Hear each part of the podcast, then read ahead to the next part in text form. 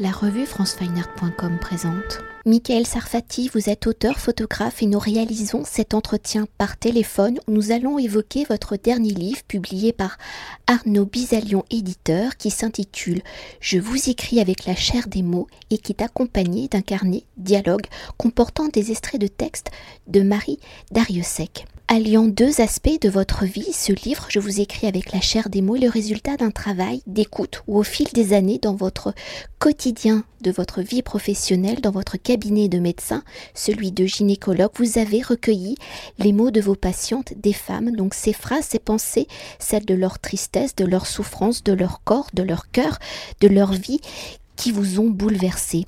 Dans votre désir que les paroles de ces femmes ne soient plus cachées, pour que les paroles de ces femmes deviennent visibles et lisibles, de ces phrases, de ces mots recueillis, vous en avez fait des images, vous avez rempli un cahier où vous dites, et je vous cite, Je ne trahis pas, je témoigne, je ne révèle pas, je m'insurge, je ne dévoile pas, je crie.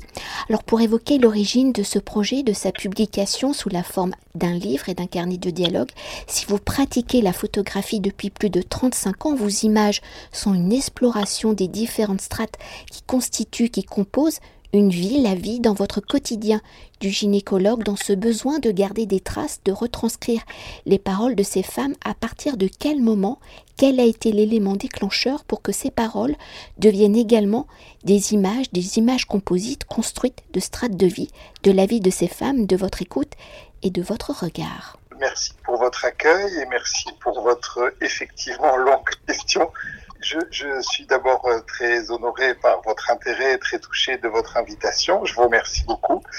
Et euh, pour répondre à votre question, je, souligne d'abord le fait que effectivement, si j'ai, oui, presque maintenant 40 ans de photographie derrière moi, c'est assez récemment que je m'autorise à mêler la photographie et mon activité professionnelle. J'ai longtemps euh, séparé bien soigneusement les deux en me disant qu'il fallait quand même pas mélanger euh, euh, le métier et euh, une passion à, côté, fut-elle dévorante. J'ai eu une tentative de mélange il y a quelques années, dans les années 2005-2006, où j'avais photographié les derniers accouchements que je faisais. Et c'était déjà un livre où je mélangeais mon activité professionnelle et la photographie.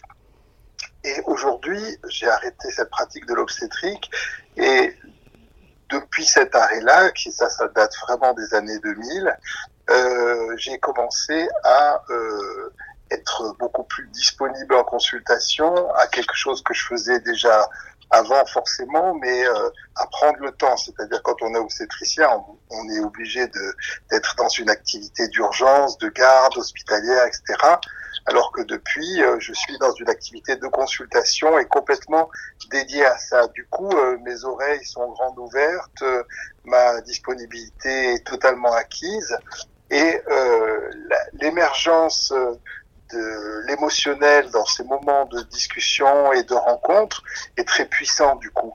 Et je peux dire que la première phrase qui m'a attrapé, qui m'a happé, parce que véritablement ça a commencé par une phrase ça a été euh, je me languis d'être enfin seul dans mon corps. Une femme qui était assise en face de moi me dit au décours de la consultation, je me languis d'être enfin seul dans mon corps. Et quand j'ai entendu ça, c'est comme s'il y avait une espèce de fusible qui avait sauté en moi ou qui s'était allumé ou dans les deux sens parce que du coup j'entendais plus rien, je voyais plus rien. J'étais comme obsédé par cette phrase en me disant mais comment on peut représenter cette phrase? Quelle image on peut mettre pour comprendre ce que cette femme est en train de dire? Et pendant que je me posais cette question, du coup, bah, j'étais complètement absenté de la, de la consultation, j'étais ailleurs, et je me suis rendu compte que cette femme continuait à me parler. Alors vite, vite, j'ai écrit la phrase sur un papier, et je me suis remis à l'écouter. Et après, je suis revenu sur cette phrase toujours euh, aussi perplexe, et euh, je me suis dit, mais comment on peut imager ça? Et euh, en fait, c'est devenu une habitude parce qu'il y a eu une autre phrase et une autre femme et une autre phrase et une autre femme. Et peu à peu, je notais, je notais, je notais. Et petit à petit, ça a duré un an ou deux, ça. Hein. Et petit à petit, j'ai rempli euh, euh, des pages, des, des, des, petites notes sur mon écran d'ordinateur euh, pendant la consultation. J'écrivais des, des, des choses qui me paraissaient incroyables et tout d'un coup, se matérialiser quelque chose que j'avais vraiment en conscience, mais ça devenait écrit. Les mots étaient posés sur euh, sur un support euh, réel de ce que les femmes euh, disaient, exprimaient, projetaient de leur vie quotidienne. C'est pas toutes des femmes qui sont dans un état. Alors bien sûr, je, je, je, je dis bien que que je ne trahis pas parce que ces phrases-là sont extraites de tout contexte. Elles sont bien sûr anonymes. Euh, peut-être parfois plusieurs femmes ont dit les mêmes genres de phrases. Euh, donc j'ai fait une synthèse par cette phrase-là. Du coup, c'est pas, j'ai pas l'impression de de, de, trahir ce qui se dit dans mon cabinet sous le sceau du secret, mais au contraire d'être euh, euh parce que si le, danger, c'est de de fermer la porte du cabinet, que ces phrases restent toujours en clause et interdites et inaccessibles à personne, et ça me paraissait euh, terrible que cette parole-là soit encore une fois tue, alors qu'aujourd'hui on essaie de libérer la parole des femmes et de faire comprendre au, au grand public, j'allais dire c'est pas un public, mais à la, à la société, euh, ce que ce que c'est que le quotidien euh, féminin. C'est pas c'est pas un drame, c'est pas euh, des souffrances, c'est pas des tortionnaires, c'est pas des choses comme ça. C'est juste une vie quotidienne. Et euh, ces femmes-là sont pas toutes en train d'être battues ou d'être violentées ou de quitter leur mari ou de je ne sais quoi. Non, non, c'est juste de la vie quotidienne. Parfois, il y a des drames, bien sûr, mais dans quelle vie il n'y a pas de drame Donc, euh, on est dans une espèce de partage et de recueil de ce quotidien-là. Et après, ben, une fois que la phrase a été lancée, euh, ça, ça s'est mis en route dans mon esprit. Voilà. Et pour poursuivre dans ce travail de mise en image de ces paroles, comment avez-vous procédé? Vous l'avez déjà un peu dit, mais quelles ont été vos réflexions pour que ces images paroles soient universelles, soient lisibles par tous, donc par les femmes, par les hommes et par la diversité des cultures? Alors bien sûr, c'était l'image. Quand on dit l'image, euh, c'est là que j'ai eu mon premier, ma première impasse dire que je suis photographe depuis, comme vous l'avez dit, une quarantaine d'années, et donc j'ai une pratique de la photographie. Euh, et vous savez, la photographie, c'est une pratique exigeante, précieuse. On manie les tirages photographiques avec des gants. Euh, les, photographes passent leur temps à, s'échanger les coordonnées de leur papier, de leur labo, de leur qualité d'impression, de ci, de là. Donc il y a, une technique derrière pour aboutir à une espèce d'excellence de la photographie. Et j'étais parti là-dessus, sur cette tradition-là, en pensant de façon très euh, ambitieuse et, prétentieuse que la photo pouvait en elle-même résumer la phrase. Ça, ça m'a pris trois ans ou quatre ans de tâtonnement et d'échecs euh, parce que la photographie, ça marchait pas ça résumait pas, ça tombait à côté, c'était artificiel, c'était surjoué. Alors, qu'est-ce que je photographiais? Ben, Je photographiais des, femmes qui venaient me prêter leur concours. C'était euh, des gens de ma famille, des amis, des connaissances à qui j'exposais mon, mon projet, qui euh, voulaient bien me prêter euh, leur présence pendant deux heures de prise de vue. donc, bien entendu, je confirme là aussi que ce sont absolument pas les patientes qui ont été photographiées ni poser. Ces patientes ont émis des mots et. Euh, elles sont retombées dans un flux d'anonymat. Donc là, c'est vraiment de la photographie au sens euh, artistique du mot. Et je trouvais pas. Jusqu'au jour où, euh, à l'occasion d'un d'un autre travail où je montrais beaucoup mes images, c'était très compliqué, j'ai compris que du coup, c'était pas la photographie qui comptait, mais c'était bien la phrase. C'était les mots qui étaient en premier. Et là, ça a tout changé. C'est-à-dire que la photographie est venue au service de. Elle n'a plus été euh, le, la vedette, elle n'a plus été euh, la star comme euh, comme j'avais appris à le faire pendant toutes ces années. Non, là, il s'agissait d'être humble et de servir un propos et pas du tout de se mettre en avant sur le photographique. Et du coup, j'ai abîmé mes photographies, c'est-à-dire que mes photos, elles ont subi la phrase qui leur était associée. si c'était une phrase douloureuse, si c'était une phrase déchirante, si c'était une phrase pétrifiante ou pénétrante ou, ou, blessante, eh ben, il fallait que la photo subisse ça. Il fallait qu'en regardant l'image, et c'est là que ça devient image, c'est-à-dire c'est un mélange de mots, de photos, d'objets, de, de, de, de, manipulation, de fils, de peinture, de déchirure, de, de, de froissement. Et, tout ça faisait l'image. Et de cette image-là est née chaque page euh, d'un carnet que je me suis mis à tourner euh, page après page et que j'ai construit sur euh, un an, un an et demi à peu près. Alors toujours pour poursuivre, hein, la parole étant la matière, le fil conducteur de ce livre, de ce projet, un livre qui, je le rappelle, est composé en deux volumes, le cahier des images, le cahier des dialogues, où celui des dialogues est composé de vos écrits avec les paroles des femmes recueillies et des extraits de textes issus des romans de Marie Dariussec. Alors dans ce cahier des dialogues, vous écrivez, et je vous recite à nouveau, Les femmes sont les mêmes dans mon cabinet de gynécologie dans les romans de Marie Dariussec. Alors en quoi, justement, ces femmes de votre cabinet de gynécologie et les femmes des romans de Marie Dariussec sont-elles les mêmes dans votre désir, dans votre souhait d'être accompagné par des paroles extérieures? Quelles ont été vos réflexions pour que ces mots extérieurs soient ceux de Marie Dariussec, ceux de ses pensées, ceux de ses livres? Et dans ce dialogue, comment s'est fait la rencontre avec Marie Dariussec? Et je continue. Et dans la construction de ce cahier, comment s'est instauré le dialogue entre les paroles des femmes recueillies et les textes de Marie Dariussec? Comment la lecture de ce carnet, comment ce dialogue devient-il une véritable conversation, le journal des réflexions les plus intimes oui, alors encore une vaste question. J'essaie de mettre en ordre euh, les éléments de réponse que, que, que ça me suggère, euh, que vous me suggérez. Alors, euh, d'abord, effectivement, pourquoi Marie Dariussec? D'abord, j'ai quand j'ai commencé ce travail, j'étais très inquiet de cette aventure, de ce propos que je ne maîtrisais pas, que je ne connaissais pas bien, et je cherchais des références et puis je cherchais aussi euh, quelqu'un qui puisse euh, me soutenir, avec qui je puisse discuter, qui puisse un peu valider euh, l'intérêt ou la pertinence de ce travail. Et je m'étais souvenu que j'avais plusieurs fois écouté Marie Dariussec dans des congrès que, auxquels nous allons régulièrement, certains de mes groupes de gynécologie. C'est des congrès qu'on appelle Gypsy, par exemple, qui sont un mélange de gynécologie et de psychologie, euh, sociologie, enfin d'ouverture de, la gynécologie sur le monde. Et Marie Dariussec était intervenue plusieurs fois.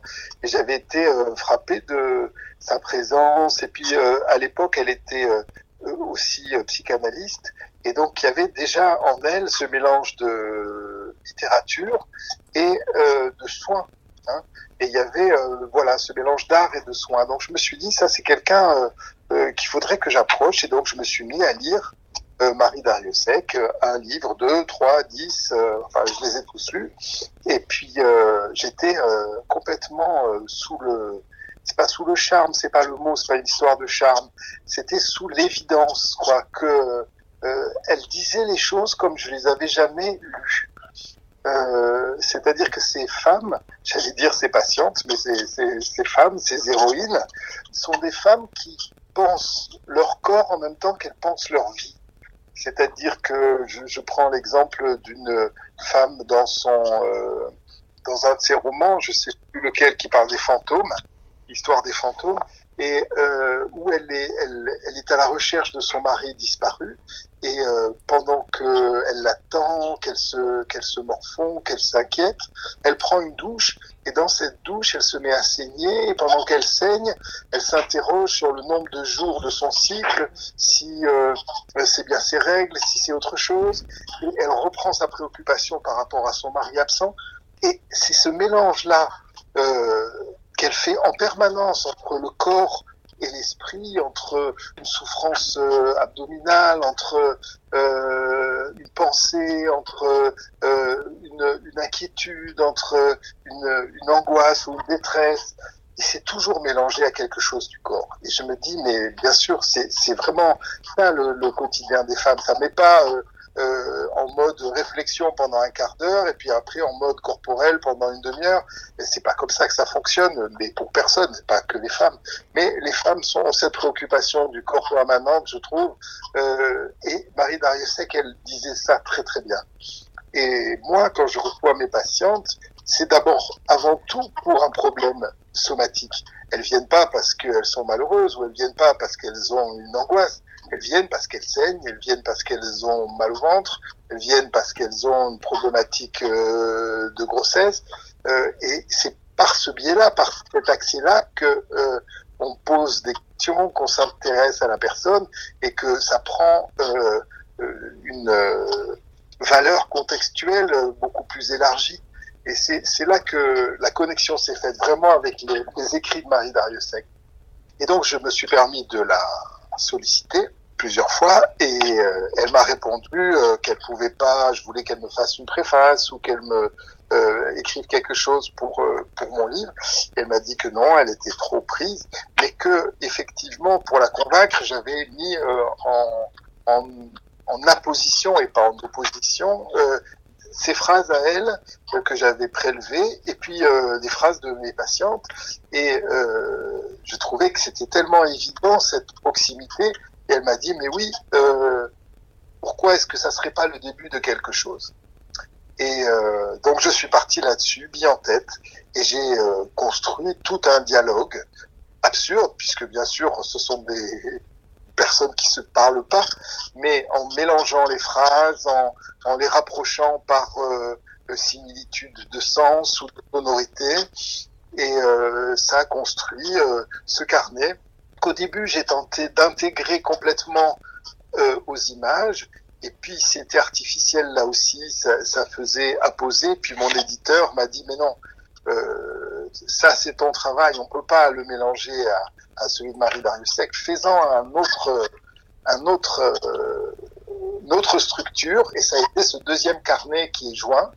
Le premier étant le plus fidèle possible au carnet d'origine, qui est un matériau brut sur lequel j'ai travaillé et qui est maintenant euh, enfermé dans une vitrine parce qu'il n'est pas, il n'est pas manipulable tellement il est fragile. Et euh, voilà, donc il y a ces trois éléments et les deux qui ont été édités sont la reproduction ou une, partie des reproductions du carnet d'origine et ce, ce, dialogue avec euh, fictif avec Marie Dariussec.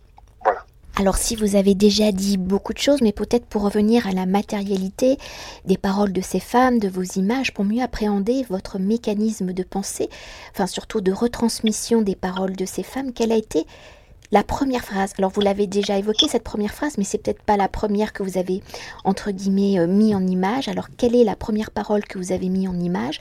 Dans la construction de vos images au même titre que la photographie, que le modèle photographié Comment les objets composites sont-ils devenus des éléments de vocabulaire d'écriture plastique? Pouvez-vous nous décrire donc cette première image et comment sa matérialité, sa structure a-t-elle permis l'élaboration des suivantes? Alors, euh, c'est une question euh, très simple en fait parce que ça a été fulgurant. J'étais dans cette période où je butais justement sur comment donner du sens aux photographies, j'en étais pas encore aux images, euh, et euh, je devais me rendre à, un entretien où je devais montrer mon travail, et euh, je savais pas quoi apporter. Et j'avais l'impression de rapporter toujours les mêmes images sur lesquelles on me renvoyait euh, un silence ou des commentaires pauvres ou euh, une politesse ou parfois une certaine brutalité en me disant que ça collait pas, ça sonnait faux. Et là, je devais encore me rendre à un stage, une espèce de masterclass euh, euh, très ambitieuse, puisqu'elle elle, elle était censée durer une année. Et je m'étais dit, bon, pendant cette année, il faut que je trouve, il faut que je trouve la solution. Et j'avais pris un, un, carnet de une espèce de cahier de papier euh, de papier comment ça s'appelle euh, népalais ces papiers recyclés là très beaux. Et euh, pour entamer ce carnet je, je, cherchais quoi quoi mettre quoi faire. Et j'ai pris une euh, photo euh, qui, que j'avais laissée de côté parce qu'elle n'était pas très bien tirée, qu'elle était surtout pas très expressive. Et je, je cherchais autour de moi comment euh, comment euh, donner sens à cette image, à cette photo, mais justement en la collant déjà sur ce carnet pour entamer quelque chose. Et ma compagne était à côté de moi, on, on brodait, elle, elle, brodait pendant que moi je, je, travaillais mes photos. Et au sol, elle, il y avait plein de petits morceaux de fil rouge qu'elle avait découpés de sa broderie et qui traînaient par terre. Et c'est venu comme une espèce d'impulsion. J'ai pris une poignée de ces fils rouges, j'ai pris un morceau de scotch et j'ai collé ce fil rouge sur la bouche de la photo, de la personne qui était sur la photo.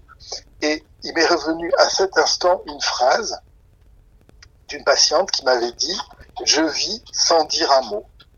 Cette patiente était quelqu'un qui saignait énormément et dont on n'arrivait pas à trouver la solution à ses hémorragies. Et en la questionnant beaucoup, elle est arrivée à me dire je vis sans dire un mot. Mais quand elle a prononcé le mot sans, elle s'est illuminée, elle me dit sans dire un mot, sans. Voilà, c'est pour ça que je saigne. Et tout d'un coup, cette phrase, quand je l'ai écrite, bien sûr, j'ai écrit je vis sans S-A-N-G, dire un mot. Et j'ai vite pris une espèce de feutre que j'ai écrit de façon un peu barbouillée, vite, très rapidement, euh, sous cette euh, ce portrait en noir et blanc sur lequel je venais de scotcher quelques morceaux de fil rouge et j'ai écrit Je vis sans dire un mot. Voilà. Et ça a été la première euh, image qui a figuré dans, sur la première page de ce carnet et qui en a ensuite comporté 160. Et peut-être que là, je, vais faire des redites, mais euh, pour peut-être évoquer les choses différemment, hein, ce livre pouvant se voir comme une succession donc de paroles, une, accumulation de différentes strates de vie, une temporalité d'une réflexion, de reconstruction d'une vie. Avez-vous conçu ce livre avec une seule temporalité en un jet continu où chaque page, chaque image-parole est-elle une réflexion particulière où le recueil est venu donc se construire au fil des années dans un temps long de l'écoute et de la réflexion? Je sais que non, pas forcément. Oui, oui, c'est ça. Euh, non, en fait, ça a été très fulgurant. C'est la préparation qui a été longue, c'est la prise de photographie, la réflexion de comment faire. Mais quand j'ai trouvé comment faire, euh, ça a été euh, évident que c'était là que je devais m'engouffrer dans cette voie-là. Et quand j'ai commencé à faire, c'était frénétique, c'était dans une espèce de sensation euphorique de liberté, de, de, spontanéité. Et là, par contre, j'ai pas du tout réfléchi. J'étais dans un mode euh, d'action euh, et de créativité euh, avec une liberté euh, absolue où je faisais des choses que je n'avais jamais faites avant, c'est-à-dire manipuler la matière, utiliser de la peinture, euh, utiliser des objets, euh, abîmer les photographies, ça c'était très important. Je les ai déchirées, je les ai froissées, je les ai cousues, je les ai collées l'une sur l'autre. enfin, je les ai découpées. c'était c'était transgressif quoi. Et là, je sentais bien que c'était quelque chose d'un espèce de mouvement de l'âme de fond euh, qui était très puissante en moi, euh, où je, je, je, décalais, je repoussais tout un tas d'injonctions euh, vie que, que j'avais subi tout au long de mon existence, d'être ordonné, méthodique, propre. et là, je faisais exactement l'inverse et, et, et, tout était comment euh, c'était un volcan quoi. C'était euh, ça, ça, émergeait de tous côtés. Quand je me mettais au travail j'en faisais deux trois cinq dix douze dans une journée. Euh, pendant que j'en faisais une j'imprimais une photo de l'autre côté. Je laissais sécher une peinture. J'en faisais trois ou quatre en même temps. C'était c'était c'était un vertige quoi hein. Et, euh, et, quand euh, je m'y suis mis, effectivement, euh, ça a pris quelques mois.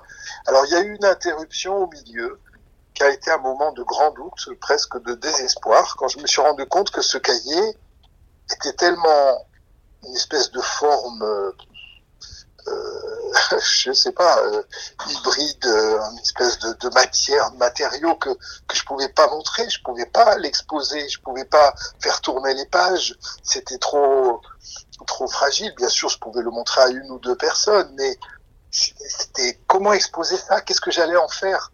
Et dans cette, cette inquiétude-là, ça m'a ça m'a interrompu.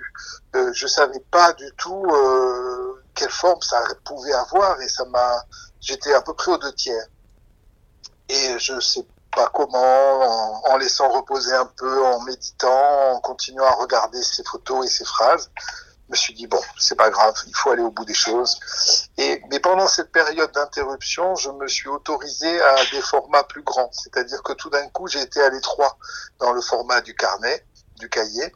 Et j'ai pris des, des, des, grands cartons, des grands morceaux de bois, des grands morceaux de métal, et, et je me suis mis à, à, faire un peu le même euh, procédé, mais en beaucoup plus grand, beaucoup plus euh, large. C'est-à-dire que là encore, je j'autorisais euh, ma liberté à aller encore plus loin, puisque mine de rien, j'étais quand même dans un, une contrainte qui était la page du carnet, qui est une, une, liberté très partielle, hein, puisqu'une page de carnet, c'est pas si grand, et on peut pas s'étaler tant que ça. Alors c'est sûr que ça allait euh, au plus serré du propos, mais j'ai eu besoin d'élargir. Donc euh, dans le dans la restitution finale, parce qu'au départ je l'ai pensé pas édition, parce qu'aujourd'hui on parle d'un livre, mais je l'ai pensé plutôt exposition, et, c'était euh, quoi exposer, parce qu'un livre on peut faire des reproductions pour les imprimer, mais dans une exposition on peut pas déchirer le carnet en, mille feuilles. Donc il s'agissait de trouver comment faire euh, et bien sûr, cette exposition euh, est prévue euh, au départ, avant toutes ces histoires de confinement. Il y avait l'expo et le livre était là pour servir à l'exposition. Aujourd'hui, le livre est paru avant que l'exposition ne se fasse, puisqu'elle a été déjà annulée. Et j'espère qu'elle sera reportée au printemps prochain. du coup, ça a inversé un petit peu le propos. L'exposition viendra en second temps. Et euh, une dernière chose hein, pour revenir à, au livre, justement, avant de devenir un livre aux éditions Arnaud Bisalion éditeur, je vous écris avec la chair des mots à une première matérialité, nous l'avons évoqué, celle d'un recueil à l'apparence d'un journal de bord au carnet de relevé d'un archéologue prélevant et annotant les différentes strates de vie des parcours rencontrés. Alors il y a une couverture rouge et les pages sont gonflées, augmentées par une diversité de documents, de matérialités qui sont collés, cousus, raccommodés, comme si ce petit carnet rouge était votre geste pour redonner espoir entre guillemets à toutes ces femmes qui un jour vous ont confié leurs doutes, leurs peurs, leurs angoisses, mais aussi on imagine pour vous donner le courage de continuer de les écouter, de les soigner, pour continuer de vous ancrer dans la réalité, pour vous rappeler la fragilité, les fragilités de l'humain. Alors le livre aux éditions Arnaud Bisalio, éditeur, est-il un facsimilé ce carnet rouge Comment se matérialise l'objet original, originel Quelle est sa dimension Comment avez-vous choisi la couverture rouge, la matérialité du papier Et la progression du récit y est-elle le même? Effectivement, le carnet, c'est choisi euh, dans l'idée de commencer euh, euh, simplement à prendre des notes euh, dans la réflexion et du coup bah, j'étais dans une, une papeterie, j'ai choisi un joli carnet, la couverture rouge. pourquoi peut-être que la couleur rouge dans notre métier médical c'est une couleur très présente. donc elle m'a sauté aux yeux, mais c'est aussi une couleur de sens, c'est une couleur de gravité, c'est une couleur de drame, euh, donc euh, ça me paraissait évident que c'était la couleur nécessaire, mais j'avoue que c'est pas du tout une réflexion que je me suis faite euh, au moment où j'ai choisi, j'ai l'ai prise comme ça. Et puis donc ça c'était le carnet d'origine. Et bien sûr, il, alors son format c'est un petit A4 on va dire hein, à peu près. Il doit faire 20 sur 28. Là j'ai à peu près respecté l'édition du livre qui vient de sortir. Et euh, après, les c'est donc ce papier recyclé, blanc ivoire, épais, granuleux, euh, avec une vraie matière qui lui aussi est suggestif. C'est-à-dire que cette matérialité-là, ce grain, ce toucher, cette euh, rugosité, euh, elle donne envie de poursuivre dans cette dans cette direction. Euh, J'aurais eu un papier blanc très lisse, très brillant, euh, ça aurait pas du tout donné euh, cette même euh, impression, cette même euh, tendance ou suggestion. Donc je suis parti de ça. Ensuite, le carnet s'est construit. Alors comment est-ce qu'il fallait le, le, le restituer? Aujourd'hui Donc il est comme un objet, il est enfermé dans un, une grande boîte en cuir tapissée de, de satin rouge euh, qui, est, qui fut une boîte à, chapeau, euh, mais qui est devenu le contenant parfait pour cet objet-là. parce que maintenant c'est plus un livre ou un carnet, c'est un objet, il est, il est tenu, il est ficelé. C'est pour ça que je l'ai restitué dans l'édition finale parce que il est, il est l'origine, il est le, le livre de toutes les paroles pour la restitution finale, ça a été très compliqué. Je, j'ai photographié, j'ai repris en photo chacune des, des pages, des doubles pages que j'ai euh, travaillé de façon très euh, euh, compliqué sur le plan informatique pour que la, la, la, le relief soit mis en valeur, les couleurs soient mises en valeur, la, matière des objets ou du fil ou de la ou des reliefs de peinture soient mis en valeur. Ça a été compliqué. Euh, là après, il y a, ce travail technique de l'édition et de la restitution de, l'œuvre originale qui est un vrai euh, travail pour lequel j'ai été aidé par des professionnels euh, de l'image numérique justement pour faire ressortir tout ça. ça, ça a été vraiment le travail d'édition avec Arnaud Bizalion et, et, les partenaires dont, avec qui il a l'habitude de travailler et qui m'avait suggéré de contacter pour justement aller le plus loin possible dans cette restitution là. J'ai l'impression d'avoir loupé une partie de votre question.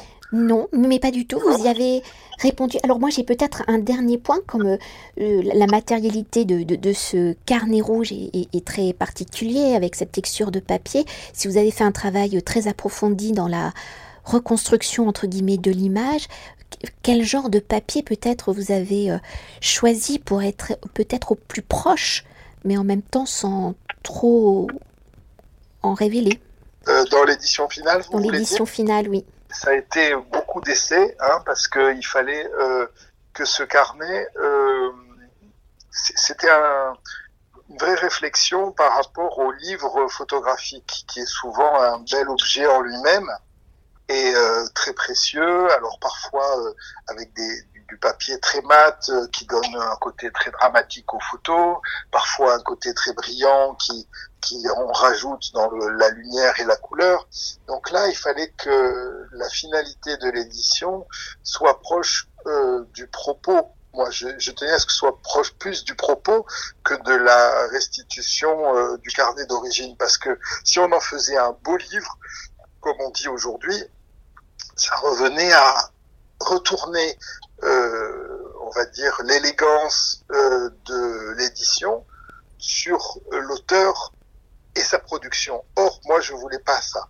Je voulais pas que le livre euh, me serve moi ou serve l'œuvre que j'avais accomplie, parce que c'est quelque chose de, de que j'ai jamais fait quelque chose de cette dimension-là. Euh, je voulais que ça serve le propos, je voulais que ça serve les paroles des femmes, et donc il fallait que ce soit humble quand même, suffisamment élégant dans sa restitution, mais pas trop élégant dans sa matière, dans sa matérialité.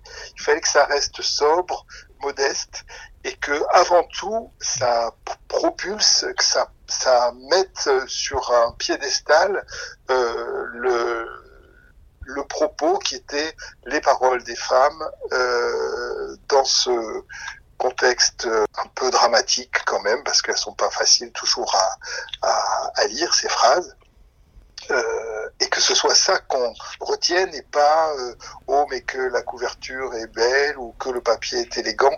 Il fallait que tout ça passe inaperçu, euh, que ça s'efface. Il n'y a rien de pire, euh, euh, comme je, je m'amuse toujours à le dire, c'est quand on fait une exposition de photographie et qu'on dise oh mais quel beau cadre ou quel bel encadrement, où est-ce que tu as trouvé ça? C'est pour moi un affront et une humiliation totale quand ça se passe comme ça. Ça serait pareil de dire mais quelle belle couverture, mais quelle belle impression. non non non, il faut, faut faut même pas que ça vienne à l'esprit. Ce qui compte c'est l'impact de ce qui est dedans. Merci beaucoup. Je vous en prie, merci à vous. Cet entretien a été réalisé par franceweiner.com.